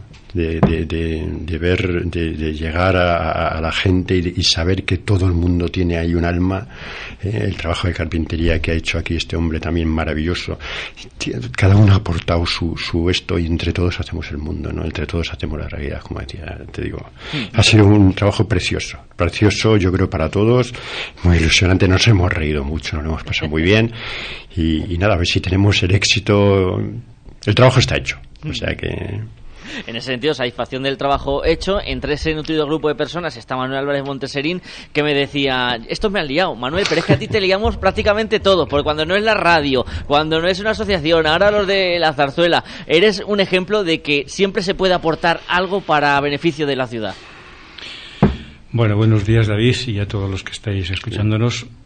Antes de contestarte un poco, yo agradecer al grupo eh, de zarzuela o de teatro, a este grupo de artes escénicas, el que me brindasen esta oportunidad y, me invitasen a participar en la obra. Hago el prólogo, es un pecata minuta eh, comparando con lo que hacen el resto y la interacción que tienen entre ellos, pero bueno, ahí está. Espero que salga bien y que ellos también disfruten con mi, con mi mínima actuación. En lo que comentaba esto antes, pues hombre, en la medida en que se puede, se colabora con esta asociación o con otras tantas de Bejar o con otras instituciones o con otro tipo de trabajos. Y efectivamente esto que sirva de ánimo pues para el resto de colectivos y para el resto de ciudadanos de Bejar que lamentablemente estamos ahí como muy sumidos en, la tristeza, en el pesimismo, porque la ciudad no avanza, porque la ciudad está como paralizada. Y yo creo que este tipo de actos culturales y que brindan un poco la oportunidad de, que afloren las tradiciones y de que afloren los textos y la cultura y los autores de teatro y, los músicos y, en fin, cualquier tipo de actividad lúdica o, o generosa, pues que todo esto contribuya pues, para que reine un poco el ánimo y, el querer avanzar en esta sociedad nuestra que, nos rodea. Levantar el ánimo, dar impulso, ese movimiento que va impulsando y va haciendo que otros movimientos lleguen después. En este sentido también, Alfonso Julio, importante, aquellas personas que vean desde la butaca y luego quieran decir, oye, pues yo me veo estando ahí en el escenario, desde la agrupación también este tipo de actividad lo que hace es exponer el trabajo que se hace y abrirlo al resto de la ciudadanía, ¿no? Así es, efectivamente. Eh, la agrupación no está cerrada, es abierta a todo el que esté interesado y se la acogerá mm, con los brazos abiertos. Como bien ha dicho Julio, cada uno tiene mucho que aportar y, bienvenidos sean sus ilusiones que se suman a las nuestras. Yo no solamente eso, sino que hago un llamamiento desde aquí a la gente que esté interesada en el teatro, jóvenes, mayores, quien sea, a que se acerquen por el local, que nos vean un ensayo, que, que vean cómo trabajamos, que porque porque les va a dar un ánimo y una fuerza. Vamos, hay gente aquí ahora mismo que está para, para presentarse a audiciones de, de casting de, de, series en televisión, ¿eh? sin ninguna duda, ya te lo digo, ¿eh? te lo digo de ninguna duda. Y ánimo, y yo creo que lo importante es coger los valores de cada persona en, este, en, este, en nuestra región, en, nuestra, en nuestro ámbito, ¿no? bien sean de, de, del barco de Ávila, de Herbás, de no sé cuántos, cada uno sacar lo que él tiene, ¿no? a Manuel, a, a, a, a, Esteban, a todo el mundo sacar lo que él puede aportar. ¿no? Y eso es lo maravilloso de todo, de todo esto, ¿no? sacar el valor de cada persona y que se muestre y decir, pues yo soy este, pues estupendo, ¿no? qué bien, qué maravilla. ¿no? Y además poniendo en valor algo que también eh, ya se realizaba anteriormente también de la agrupación, como es el caso de Esteban que ha colaborado ahí en ese trabajo de, de decorados, que todo se hace desde la propia asociación. Julio, todo se intenta realizar siendo eh, desde los propios integrantes de la asociación. En este caso, Esteban, tú estás encargado de los decorados de la carpintería. Cuéntame un poquito cómo ha sido ese proceso. Bueno, vamos a ver. Buenos días. Principalmente buenos días, David, y buenos días a los redes. Este proyecto ha salido porque ya llevamos años con el tema de zarzuela y por las circunstancias de pandemia, como bien ha dicho Alfonso, pues no se ha podido seguir. Posteriormente faltaban voces que eran primordiales y como la ilusión la tenemos dentro, pues hemos llegado a la conclusión de que queríamos seguir para darle a abejas lo que necesita, necesita que es cultura y valor. Y eso es lo que estamos haciendo. Entonces, sobre el tema mío, ¿qué voy a decir? Yo aporto, como todos, lo que podemos y lo que realmente necesitamos. ¿Qué quiere decir? Que yo con la carpintería o la pintura o las manos, pues he llegado a conseguir algo que me han pedido y lo he realizado con la ayuda de todos, claro, no solamente mía, claro, porque no solo es imposible, y más a mis años, pero bueno, se ha hecho con ilusión y todo lo que se haga en favor de Béjar y en favor de la cultura, yo estoy dispuesto a colaborar. Y esa es una parte importante de lo que vamos a ver luego en el Teatro Cervantes, esos decorados sobre los que van a estar, por ejemplo, Carmen Sánchez, que yo sé que ella lleva ese gusanillo de actuar constantemente dentro, no sé cómo ha sido vivir la pandemia, vivir todos estos meses. Para una persona que le encanta tanto actuar sin poder desarrollarlo. Aunque, bueno, imagino que en casa habrá habido teatro, ¿no? Hola. Perdón. bueno, pues mira, sí, en casa ha habido de todo. Eh, buenos días, lo primero para todos y muchas gracias para todos los oyentes y todos los que están aquí ahora de momento. Pues sí, mm, ha habido de todo, como tú dices, y yo estoy muy contenta de volver otra vez a reanudar la actividad porque lo que tú dices, cuando se lleva dentro hay que sacarlo de alguna manera. ¿Cómo ha sido trabajar con Julio? Bueno, aunque ya le conocías, pero ¿cómo ha sido este regreso a estar bajo sus órdenes? Pues la definición que yo te diría es sin palabras. O sea, eh, es lo más lo más, porque es que además es que saca de nosotros hasta lo que no sabemos que tenemos, ¿eh? de verdad, es, es asombroso. Nos hace emocionarnos y él lo sabe. No, dinero no. Nos hace emocionarnos eh, al 100%, no te pueden imaginar. Los ensayos son una maravilla, es que raro el día no se le ponen unos pelos de punta y mira que no sabemos la obra bien, ¿eh? es, es estupendo. Es un director genial, sabe un montón que sí, que sí. Y bueno, pues, eh, pues como ya le conocía, pues muy alegre todavía, más contenta todavía de poder seguir trabajando con él. Le voy a pedir a Esteban que le pase los cascos y el micrófono a, a Belén y mientras Carmen también se le va a hacer lo propio con eh, Julio para luego terminar la entrevista. Eh, Belén, cuéntame un poquito cómo ha sido tu experiencia, cómo está siendo esa preparación de esta obra de cara al, al fin de semana del 27-28. Bueno, eh, pues igual que mis compañeros, buenos días a todos, a todos los que nos están escuchando. También hasta también a los compañeros que no han podido venir, que seguramente les hubiera gustado también estar aquí a hacer acto de presencia. Eh, mi experiencia, pues muy bonita, porque yo eh, soy completamente novel en este en este campo. Eh, mm, acudí a la asociación, pues en, eh, por, por, parte de un familiar uh -huh. que sabía que tenía yo ganas de, de bueno de hacer algo de teatro de este tipo y bueno me encontré con esta con esta gente, estas personas que son todas maravillosas, del director que voy a decir ya lo he dicho todo, aunque siempre queda algo más.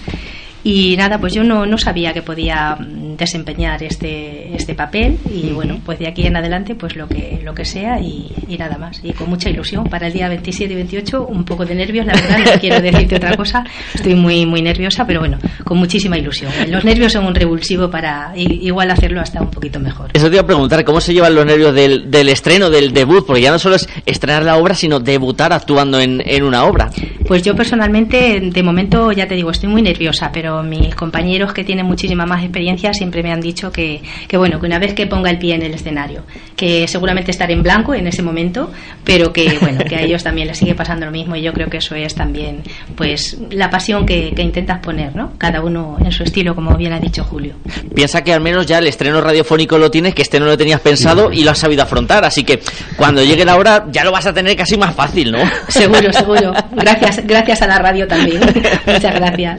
Julio, contigo voy a finalizar porque quiero que lances un mensaje a los que están al otro lado de ese aparato de, de radio, a los oyentes de la cadena Cervejar, para que acudan a esa cita, para que pongan también en valor lo que se va a representar esos días en el Cervantes. Pues mira, hago un llamamiento a, a- a la gente de Bejar que, que, que acuda a ver a su, a su gente, ¿no? Que acuda al teatro con ilusión, se lo va a pasar yo creo que muy bien, se va, se va a emocionar. Tenemos un, un grandísimo músico que es Fran Rubio que, que nos acompaña también.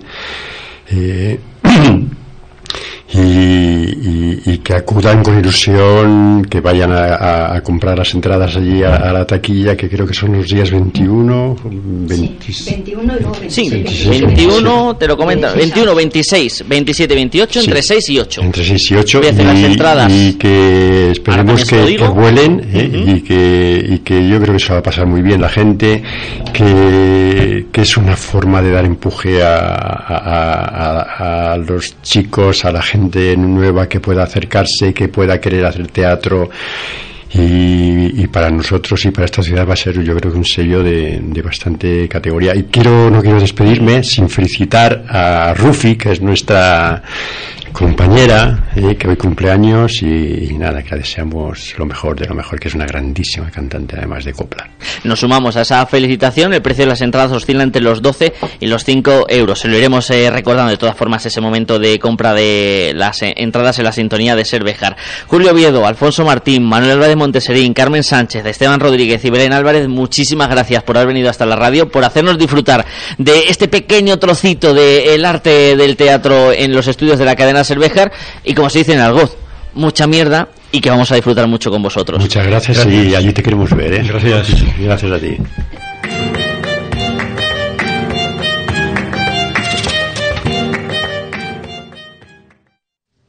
Última hora. Los extraterrestres quieren comunicarse y tienen un mensaje para nosotros. Solo en Ibarte Ecos, televisor Smart JVC 40 pulgadas por solo 229 euros. Ibarte Ecos, en la calle mayor de Pardiña 64 de Bejar. Llega a Salamanca el tercer Salón del Automóvil. Dos grandes grupos de automoción con cinco marcas líderes, unidos para presentar ofertas imposibles de encontrar en ningún otro momento ni lugar. Renault, Dacia, Nissan, Mitsubishi y Mercedes-Benz. En el Multiusos Sánchez Paraíso los días 20, 21 y 22 de octubre, de 11 de la mañana a 9 de la noche. Entrada gratuita, zona infantil con hinchables y zona de restauración. No pierdas esta oportunidad.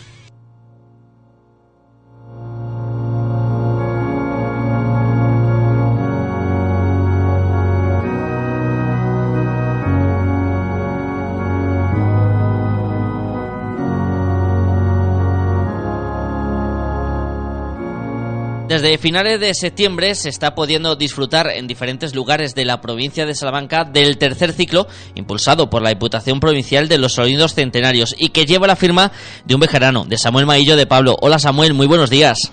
Hola, buenos días, David. Encantado de volver a charlar contigo. ¿Cómo está transcurriendo esta tercera edición de este proyecto que pusiste en marcha de la mano de la Diputación de Salamanca? Pues de momento bien, la verdad es que hemos, llevamos seis conciertos en diferentes localizaciones eh, y la verdad es una afluencia normalmente pues entre 50 a 60 personas eh, y estamos contentos con cómo está evolucionando. También los intérpretes son, eh, son reconocido prestigio también a nivel nacional y también profesores, etcétera. Entonces pues es, es bueno y grato poder contar con ellos. Ujú. Eh, Samuel, un proyecto este de los eh, sonidos centenarios que busca unir dos vertientes. Por un lado, recuperar esos sonidos eh, centenarios y a la vez también impulsar y valorar ese patrimonio que tenemos en diferentes localidades de la provincia de Salamanca. Sí, eso es lo que se trata con el ciclo, pues a manera de conocer los órganos y su repertorio, pues intentar que, que poner en valor los instrumentos que todavía conservamos en funcionamiento, que en nuestra provincia pues son solamente siete en lo que es la provincia, y tratar también de, que la gente conozca el patrimonio que tiene y también la música que fue compuesta para, para sus instrumentos. Cita con este programa tenemos este fin de semana en Béjar, el segundo de los conciertos que nos llegan hasta la localidad de Estil, Samuel.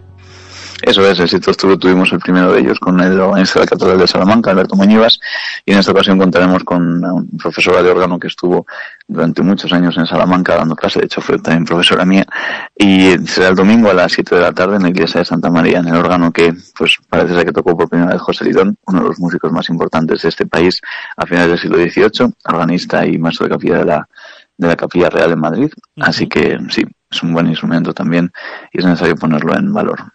Un concierto de carácter gratuito, pueden asistir hasta completar el aforo en esa iglesia de Santa María. Eh, Samuel, danos una pincelada de qué tiene de especial este órgano de Santa María, que si no me equivoco, y si no me corriges, que tú eres el experto en la materia, es uno de los eh, bienes más eh, preciados que tenemos en este sentido en la provincia de Salamanca.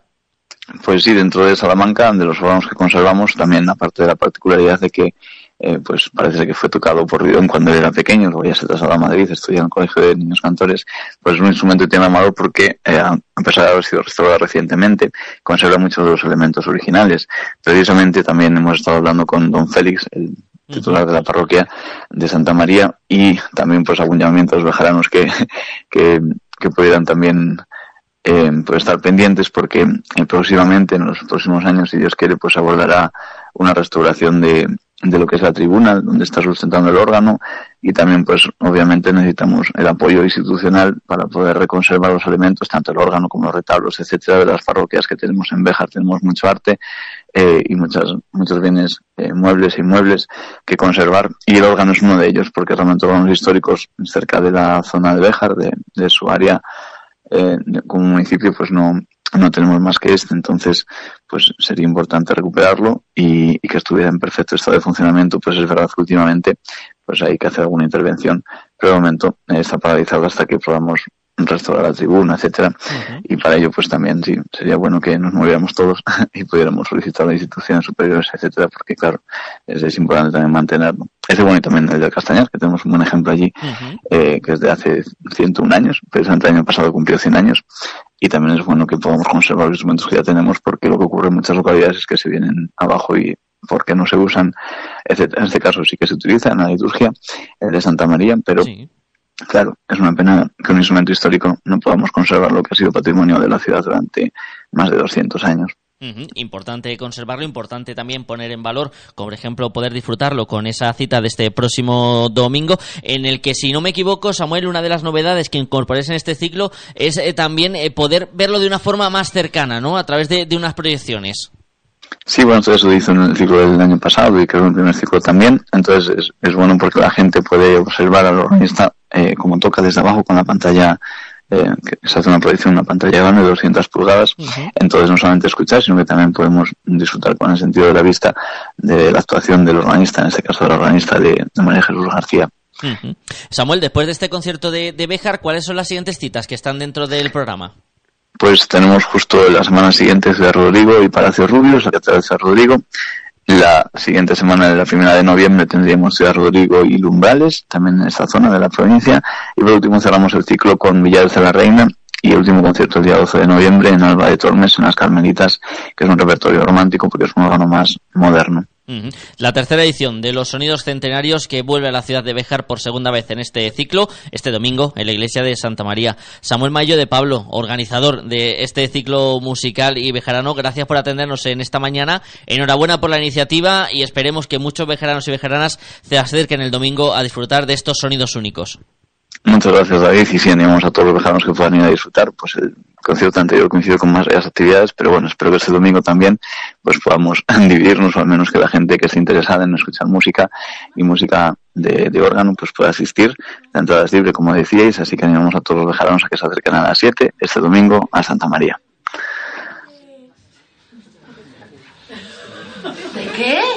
de satisfacción. Ay, Faustina. Ay, a ver, a ver si va a ser la Virgen. Ay, es ella. ¿Pero cómo va a ser ella con esa cara? Ay, pues era cara de éxtasis. ¿Eso es cara de éxtasis? Sí. Hay que ver. El Teatro Cervantes vuelve a tener actividad este fin de semana. Lo hará mañana sábado que nos va a hacer reflexionar, pero que también nos va a hacer reír, tan necesario en estos momentos. Benditas, todo viene del cielo. Vamos a hablar con una de sus actrices, Begoña Martín. Hola Begoña, muy buenos días. Hola, buenos días. Gracias por atender nuestra llamada, Begoña. Eh, cuéntanos un poquito, ¿qué vamos a poder disfrutar mañana sobre las tablas del Teatro Cervantes? Pues mañana vamos a poder disfrutar el mundo loco, eh, pero también reflexivo de dos pastoras muy peculiares que se llaman Damiana y Faustina.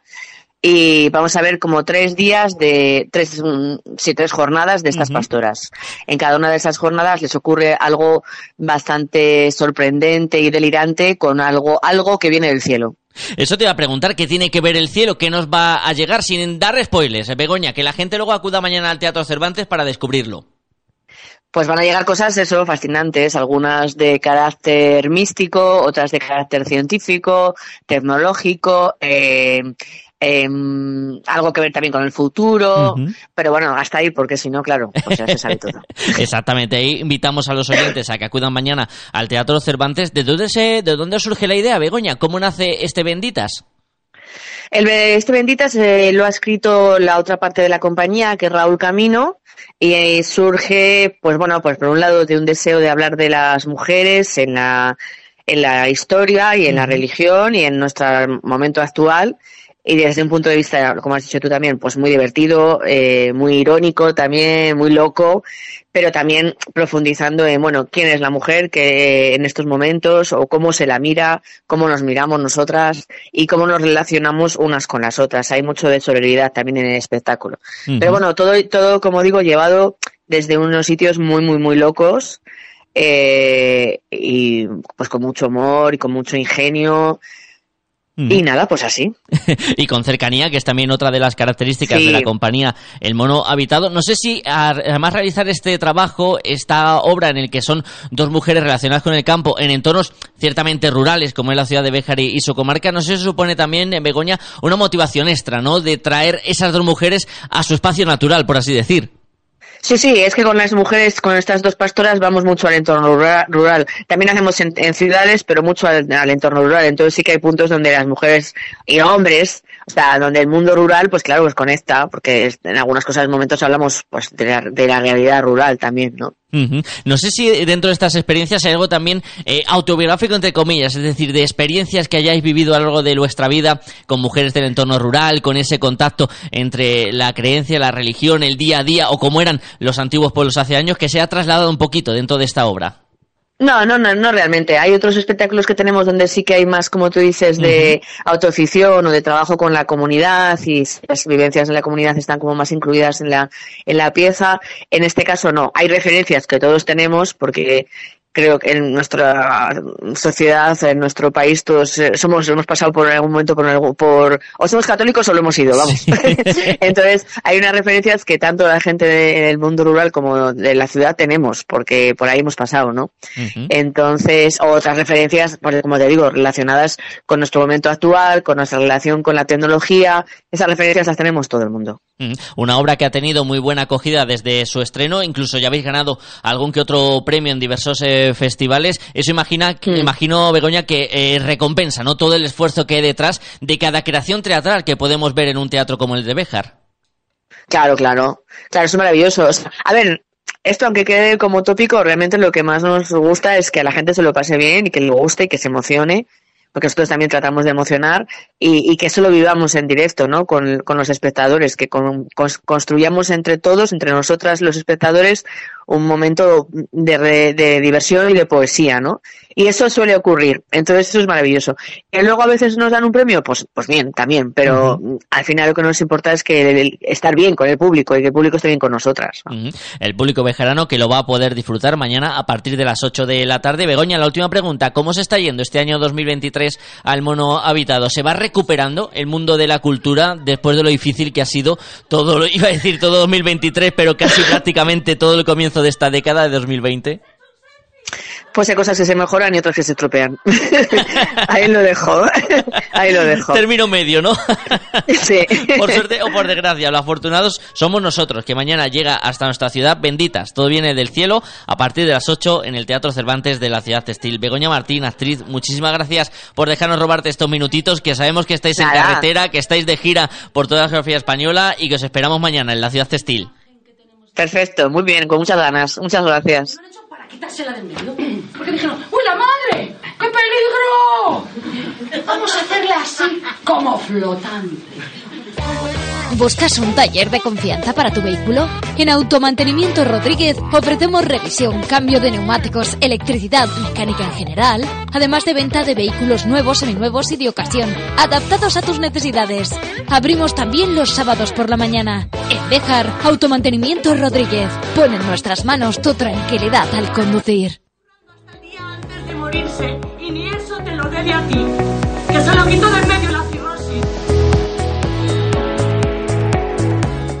Nos estamos acercando a los meses finales de 12 i- eh, meses, 12 hitos, esas rutas interpretativas que se están desarrollando en el entorno de Candelario con motivo de la capitalidad española de la Villa Corita. Unas rutas previstas para este fin de semana que vamos a conocer con Marian Tardáguila. Hola Marian, muy buenas.